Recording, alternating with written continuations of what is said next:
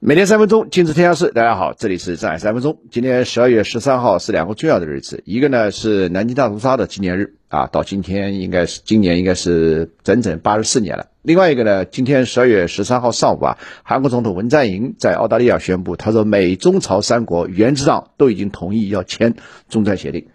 呃，这两个事儿有关南京大屠杀的一些这个纪念和深层的思考啊，朋友们可以这个关注我今天在《青年比的秋》栏目当中所发表的这些一些意见啊。我对这个日本人如何进行用细节来置换对道德的反思啊，其实做了深刻的剖析，同时对中日两国现代化进程当中各自出现的一些弯路也做了一些反思。第二个呢，就是在今天上午啊，在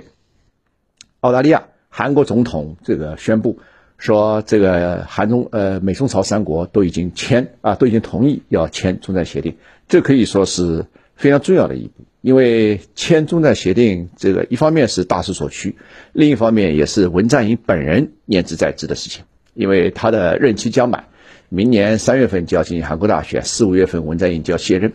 那么文在寅在任将近五年，他能够为人记住的，其实。说实在的，主要就是缓和朝鲜半岛的趋势和缓和缓和美朝关系。但是这个事儿呢，从二零一八年到二零一九年以后，然后就停了。现在两年半多时间过去了，就没有完成一个闭环啊。所以这个对于一个政治和历史人物来说，这只会是个遗憾。那么现在是如果说再要从朝鲜契合的角度切入，恐怕是比登天还难。这明眼人都知道不现实。所以呢，从中战协定切入呢，虽然也很难。因为一九五三年之后签的是停战协定，到现在六十八年过去了，将近七十年了，没有签成，怎么可能在最近几个月里面签成呢？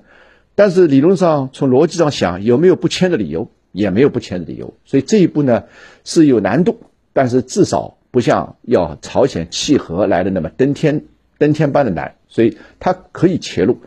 呃，是不是能够在三月份之前签成，完全领导别人。但只要开气了，我想至少在。不久的未来，文在寅至少他对自己政治遗产或者外交使命，他有一个交代，这大概就是他全部的一个目的所在啊。这个目的本身也无可非议，但对中国来说呢，其实它是一个非常好的一个机会。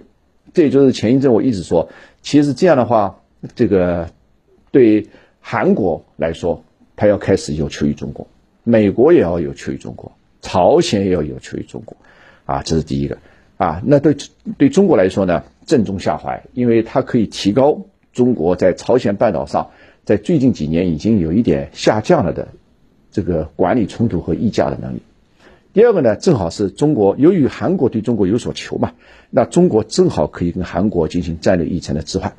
因为现在坦率的讲，最近一段时间，中国在国际上还是遇到了很多的挑战。那么在这过程当中，韩国一方面是作为美国的一个盟友，但另一方面呢，它又是。中国的一个近邻，而且它外交上相对比较独立，所以中国可以至少部分的争取韩国在中美对决当中的部分的中立，包括这次对北京奥运会、冬奥会的这些态度，韩国已经明确表示要要来参加，所以存在的一个非常明确的一个战略置换的一个空间，这大概就是未来一段时间我们非常有意思的可以来观察的地方。好，今天节目就先跟大家聊这啊，这个更详细的有关朝鲜半岛这个局势，包括这个。刚才我说的这个对南京大屠杀的纪念和反思啊啊，更加更加详细的朋友们如果有兴趣，可以收听今天我亲历彼得丘的分析。谢谢大家。